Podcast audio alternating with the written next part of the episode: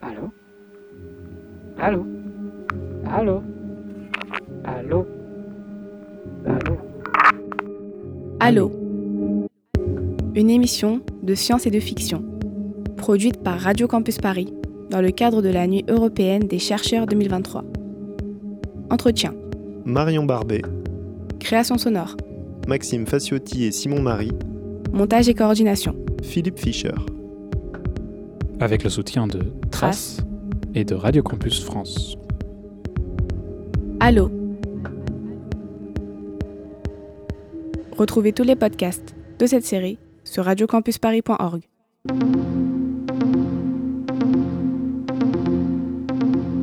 Imaginez le monde en 2050.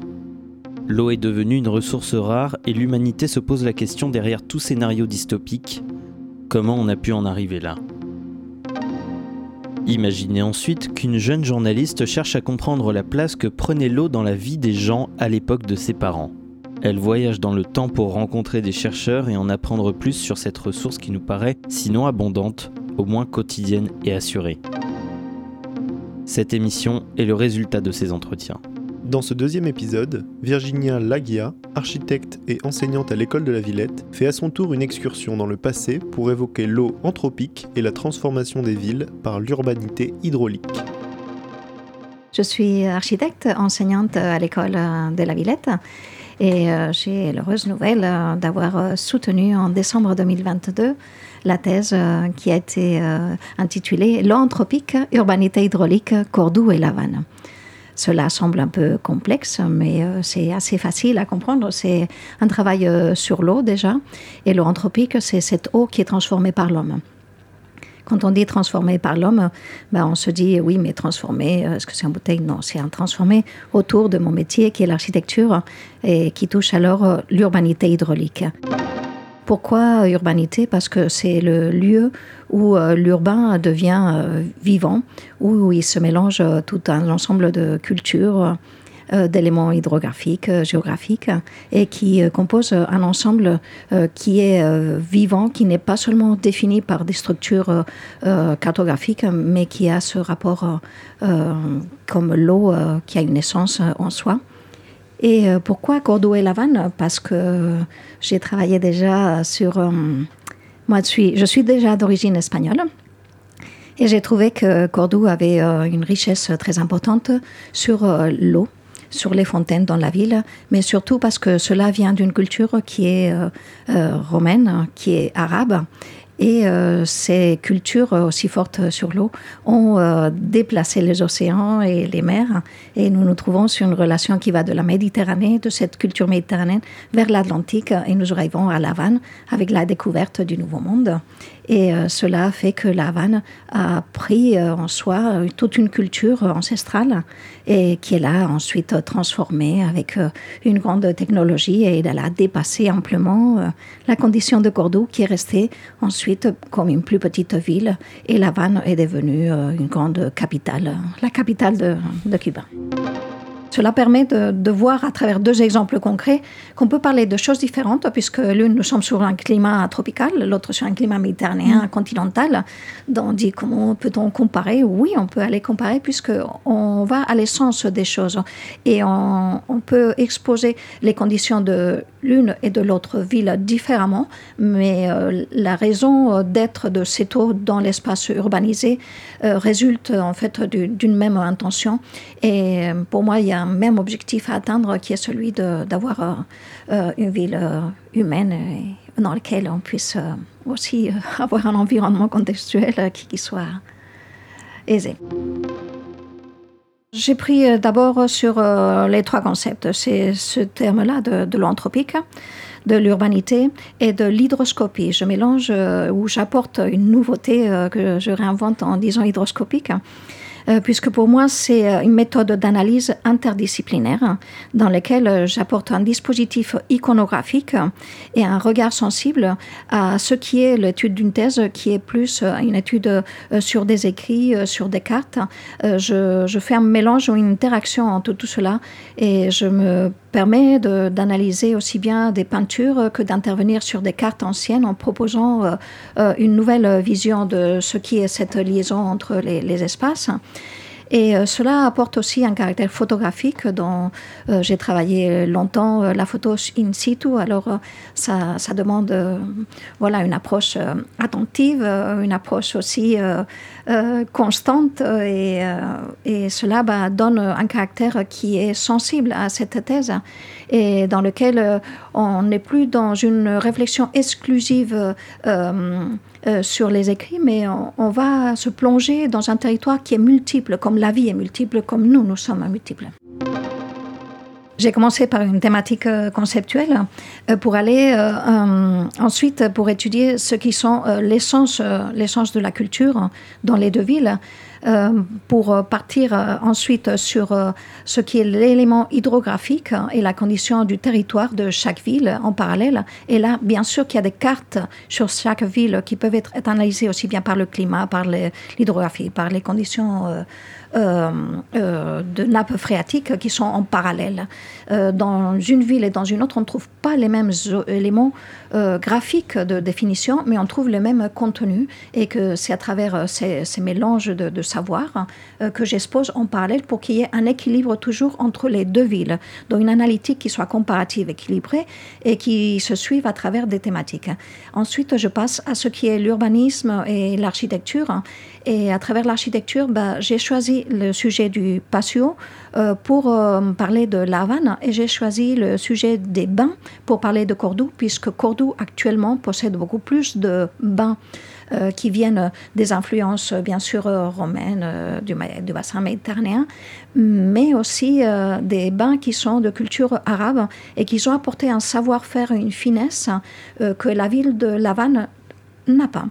Il a eu le bain d'une autre façon, à travers la rivière, à travers euh, l'océan. Et étant donné déjà la difficulté qu'il y avait euh, d'arriver sur le port de La Havane, je pense que les premiers éléments n'étaient pas d'aller euh, prendre un bain, chose que la culture arabe était plus stable, avait déjà traversé à travers le, sud de, l'Espagne, s'était implanté dans son territoire, avait une qualité culturelle, poétique du bain euh, que La Havane n'a pas gardé ou qu'elle a seulement euh, euh, relevé au XXe siècle avec les bains dans la mer. Et donc, il a construit des, des cases, des tentes pour pouvoir se baigner, mais c'est beaucoup plus tardif. Dans le, sens du bain, je pense qu'il était plus important à Cordoue, comme le sens du patio était plus développé à La Havane, puisque c'est une ville qui se déploie euh, dans son centre historique sur six étages. Et ces patios sont vraiment des espaces de ventilation, d'éclairage, mais sont des espaces de fraîcheur où l'eau, elle n'est pas euh, peut-être physiquement... Euh, apparente comme peut l'être avec des petites fontaines à Cordoue, mais elle, est là, l'eau à La Havane aussi. Elle traverse les toitures, elle traverse les, euh, euh, les réservoirs d'eau qui sont enterrés, qu'ils existent encore enterrés à la ville de La Havane, dont on voit beaucoup de, personnes qui vont soulever la grille pour voir s'il y a suffisamment d'eau pour pouvoir s'alimenter pendant les jours qui suivent ou la semaine qui suit à la ville de La Havane. Chose qu'à Cordoue n'est plus le cas puisqu'il y a le réseau de la ville qui euh, nourrit euh, bah, tous les habitants et nous n'avons plus besoin de ce réservoir qui existe en activité à La. J'ai dû euh, faire un travail aussi de ressources en arrière hein, sur l'histoire pour trouver par où étaient les premiers chemins de l'eau naturelle et ensuite des canalisations qui ont été réalisées. Et cela superposait un tissu qui est dense aujourd'hui et qui est construit. Et cela demande une approche voilà, sur des archives pour comprendre par où elle passait en amont, euh, pour les re-représenter sur des cartes contemporaines, pour voir qu'il y avait une liaison de l'histoire et qu'elle existe encore euh, dans la réalité, mais elle est maintenant souterraine et il faut la retrouver quelque part. Donc c'est pour ça que des fois, sur Cordoue, par exemple, euh, ce qu'on appelle les veneros, qui sont les petites rivières, sources qui arrivent de la montagne de Sierra Morena et qui descendent vers le Guadalquivir en traversant toute la ville de Cordoue, bah, toute la ville est construite, on ne les voit plus, mais c'est à, l'arrivée sur cette rivière où on retrouve la trace de ces hein, de cet euh, petit ruisseau Et là, on comprend qu'il y a une arrivée d'eau qui rentre dans la, dans la rivière et le tissu urbain est défini autrement. Il y a un, habitat, il y a une, il y a une façon d'habiter qui est différente que par rapport au centre-ville où il y avait déjà eu une transformation à travers les fontaines, où ces mêmes euh, sources euh, avaient déjà alimenté les fontaines de la ville. Et donc, c'est une structure qui, qui, provenait déjà de Romains ou des transformations arabes euh, qui ont permis que ces sources alimentent la ville d'abord à travers les fontaines des paroisses et ensuite ben, ils arrivent vers la rivière mais on ne le voit plus. Donc c'est ces temps d'arrêt dans la ville ancienne euh, à travers les fontaines. Donc c'est des approches différentes mais qu'on retrouve par où passe l'eau. Dans l'architecture, il y, a toujours une relation sur laquelle euh, des fois on pense oui projet d'architecture mais je crois que l'architecture va au-delà. Elle, s'appuie sur des concepts et l'architecture, elle s'appuie sur un savoir euh, déjà faire. Et euh, cela, je pense que, qu'elle apporte, ça apporte une richesse à tous les projets et à toutes les propositions contemporaines puisque on ne crée pas de nouveau, mais on réinvente les choses en s'appuyant sur ce que nous connaissons et sur des pratiques qui ont été déjà maintes, maintes fois reproduites et testées et euh, à laquelle ben, nous avons la chance d'avoir des moyens technologiques ou inventifs aujourd'hui sur lesquels superposer ces savoir-faire et aller au-delà de tout cela.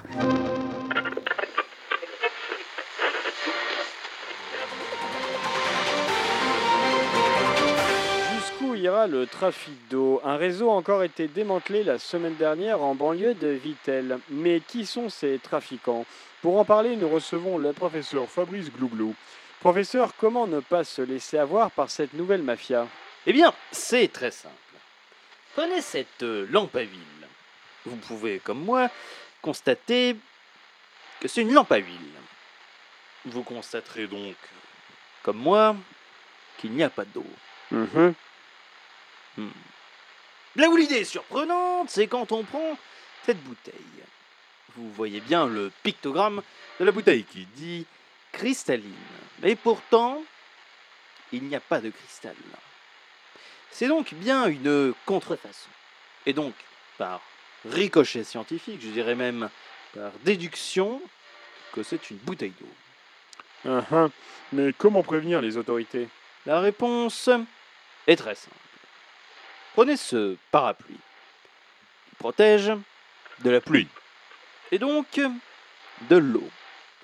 Donc, s'il ne vous protège pas de l'eau qu'on vous aurait vendue, c'est que l'eau n'en est pas. N'est pas quoi De l'eau. Ah oui, cette démonstration est édifiante. Merci, professeur Glouglou. Tout de suite, l'actualité en fiction avec un film en miroir du sujet. Certains l'aiment haut. Il faut qu'on prenne conscience euh, euh, en France que nous avons beaucoup de chance euh, d'avoir euh, une eau qui est quand même sous une gestion qui est assez équitable. Euh, je pense qu'il y a toujours des, conflits euh, avec l'agriculture euh, qu'il faut qu'on remette en question jour après jour et bien sûr en, constamment. Mais moi, je, voudrais peut-être relancer un petit peu le débat sur le monde. Pour moi, la thèse est un exemple dans le monde. Donc, quand je compare avec la Havane, où il y a n'y a même pas de, de WC. L'assainissement dépend de, juste d'un réseau qui traverse la baie en profondeur pour aller déverser sur les mêmes plages qu'on se baigne plus tard. Euh, je crois que la notion de l'eau doit euh, prendre de l'ampleur mondiale. Et euh, bien sûr, il est important de regarder la France et ses problèmes, mais je crois que, l'eau demande aussi à, à être analysée euh, sur les, problèmes essentiels qui sont, euh, comme l'ONU le développe, sur les 17 objectifs de développement durable. Je crois qu'il qu faut vraiment euh, aller euh, au-delà de ces questions peut-être locales pour comprendre qu'il y a une eau euh, indispensable pour l'homme, pour la survie de l'homme. Quand je vois qu'il y a une affiche à La Havane sur l'ascenseur, qui bien sûr est en panne ce jour-là, euh, ben, je vois euh, aujourd'hui une grande affiche. Aujourd'hui, c'est le jour de l'eau. Je dis, ah ben, c'est bien. Je me dis, c'est le jour de l'eau, c'est que l'eau va arriver, mais je regarde juste en dessous, il n'y aura pas d'eau. Et je me dis, mais c'est pas possible. Si le seul jour où arrive l'eau et qu'il faut attendre deux, trois jours, il n'y a pas d'eau, comment ils vont faire les jours suivants? Comment ils vont boire euh, demain? Comment ils vont laver leurs assiettes? Comment la femme qui a un petit bébé va laver son bébé? Etc. etc. Et donc, c'est pour ça que je propose euh, dans ma thèse une photo euh, ou plusieurs photos où on voit un paysage magnifique des toits de La Havane où il y a plein de bidons bleus qui sont les bidons de réservoir d'eau, qui sont des bidons individuels pour euh, chaque famille, pour qu'elle puisse avoir une petite réserve. Et dès que l'eau arrive, bah, tout le monde euh, court pour euh, remplir ces bidons. Et quand l'eau du réseau n'arrive pas à pomper avec suffisamment de force, bah, ils doivent l'apporter, c'est souvent les femmes, le travail des femmes encore qui le font, ils vont jusqu'au camion, elles se battent sur le camion pour avoir quelques hum, bouteilles de plastique d'eau que la ville leur accorde. Et c'est selon les familles, elles ont un accord de 2, 3, 4 bidons, mais pas plus. Et elles doivent porter ça, elles doivent le porter en vitesse pour qu'une autre voisine ne lui pique pas le bidon qu'elle a laissé sur place, ou se mettre d'accord pour dire euh, tiens-moi le bidon, je vais chez moi, je le rapporte. Et euh, cela est vraiment une réalité euh, crue qu'il faut qu'on comprenne, euh, nous les Européens, puisque euh, à Cordoue, l'eau est sur le réseau, elle est aussi avec un, problème de sécheresse, mais ça n'entend pas les niveaux qu'il existe dans le monde. Donc peut-être euh, rétablir un équilibre de, pensée sur la valeur de l'eau pour ensuite questionner comment on se répartit ici l'eau. Et je pense que si on, passe à un questionnement culturel plus élargi, on va peut-être regarder autrement nos problèmes et que le problème avec l'agriculture, certes, il faut le résoudre, mais il a peut-être euh, des accords ou des aménagements plus faciles à gérer que le problème qu'il existe dans le monde. Je crois que cette année, euh, on est en train de subir euh, une une vague de chaleur euh, très importante. Il faut vraiment la, prendre au sérieux. On, dit que le Sahara remonte vers l'Andalousie, mais c'est vrai depuis des années. Et euh, toute la rivière Guadalquivir souffre de, cette chaleur du Sahara, qui est là juste en face. On les voit dans les cartes anciennes, comment c'était la rivière qui était représentée déjà par Aldrisi, un cartographe. Euh, arabe. Donc cela euh, permet de comprendre que euh, les limites, les limites se sont rapprochées et avant, on avait ces cartes des maps monde, où on comprenait le monde, mais on a oublié pour avoir des, petites cartes sur un téléphone de comment on, se, comment on va d'un point ici à l'autre, très proche. Mais il faut revenir à ces cartes du monde pour comprendre qu'il y a une interrelation des effets climatiques. Et quand on voit que cette vague de chaleur euh, traverse l'océan par les courants euh, chauds euh, jusqu'à Cuba, jusqu'aux îles de la Caraïbe, toutes les îles, elles sont impactées par ces ouragans, puisque c'est ces vagues de chaleur du Sahara qui impactent aussi la, Caraïbe. Et c'est pour ça que dans, dans la partie plus géographique, je, montre comment le, climat est différent, mais comment il y a des flux qui, qui sont en relation. Et la ville de demain doit prendre en compte ces relations territoriales extra-nationale, extra-maritime, puisqu'on ne peut plus parler de la Méditerranée ou de l'Atlantique, ce sont des mers qui sont reliées et euh, à travers euh, l'eau, mais aussi à travers euh, l'air. Et tout ça, on doit avoir une pensée qui soit globale.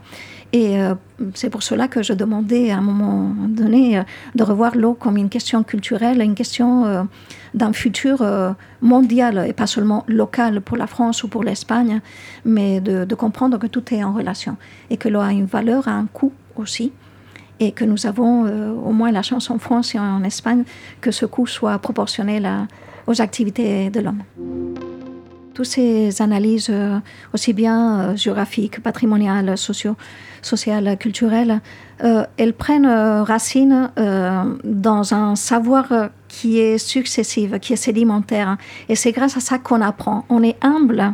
Et dans mes remerciements, je, citais cette, cette question d'être humble par rapport à ce qui est euh, une, je vais vous lire, euh, qui quam potuit dat maximus gratus abund est. Euh, C'est là où euh, euh, remercie le roi en disant je, n'ai que le roi lui remercie puisque lui a amené juste un bol qui était presque de l'eau sale pour boire un grand roi. Et c'était la seule chose qu'il avait, mais c'était déjà un très grand cadeau. Je pense que même si elle est pas en bon état, l'eau est un cadeau que nous recevons et l'eau est un cadeau à offrir, à construire, à développer et surtout à sauvegarder pour le futur de demain. Aujourd'hui, euh, je travaille euh, avec euh, l'Andalousie, avec, j'ai travaillé sur la ville de Cadix, sur la ville de Cordoue et l'année prochaine sur la ville de Séville. Mm. Et cela sur cette même démarche, autour de l'eau, autour de cette, cette empreinte qu'elle porte dans la définition d'un nouvel urbanisme, de nouveaux projets d'architecture. Et cela bah, avec beaucoup de passion et beaucoup de, de plaisir aussi. Et je travaille aussi, j'enseigne la photo avec euh, euh, mon collègue photographe Luis Adrian. Et j'enseigne aussi bah, des petites démarches plastiques où je fais intervenir bah, des outils euh, qui soient de pliage, de photo, de composition artistique, pour que le concept même du projet d'architecture prenne une place dans la définition de ce qui sera la ville de demain. J'enseigne aussi bah, cette démarche de la recherche, qu'elle soit vraiment à partir du contexte, qu'elle soit à partir euh, des éléments locaux euh, existants, euh, qu'on puisse aller in situ répertorier, qu'on puisse prendre des photos, des dessins, qu'on puisse interviewer les personnes, qu'on comprenne les situations, qu'on ne les analyse pas depuis la distance, depuis la théorie, mais qu'on puisse aller se nourrir de, ce qui est passionnant, ce qu'est la ville en soi. Pour moi, c'est un cœur qui bat à l'eau, bien sûr, et cette thèse euh, essaye de, faire euh, relever euh, ce cœur battant à d'autres personnes qui puissent s'intéresser pour comprendre que la structure d'une ville dépend de cette origine de l'eau, mais elle dépend aussi pour sa transformation. On peut pas, on peut pas construire au-dessus de l'eau. L'eau, elle va passer de toute façon, d'une mm. façon ou d'une autre, hein. et elle reprend aussi son territoire. Et là, on retrouve ces questions d'inondation, d'ouragan, etc., qui sont des phénomènes euh, qui sont amplifiés aujourd'hui par le changement climatique. Et on voit la difficulté que nous avons après à, à faire face à cette eau qui a repris son, son cours. Mm. Et c'est là où euh, on parle voilà, de résilience, mais est-ce que c'est la résilience de l'eau ou est-ce que c'est la résilience de la ville face à l'eau?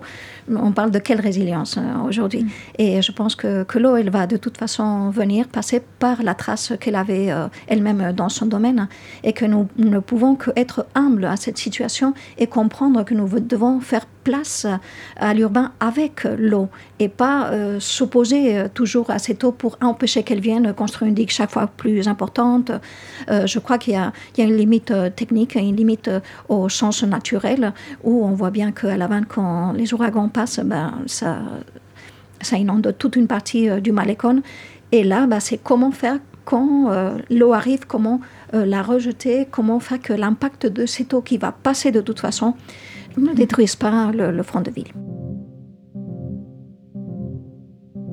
Allô, une émission de science et de fiction, produite par Radio Campus Paris dans le cadre de la Nuit européenne des chercheurs 2023.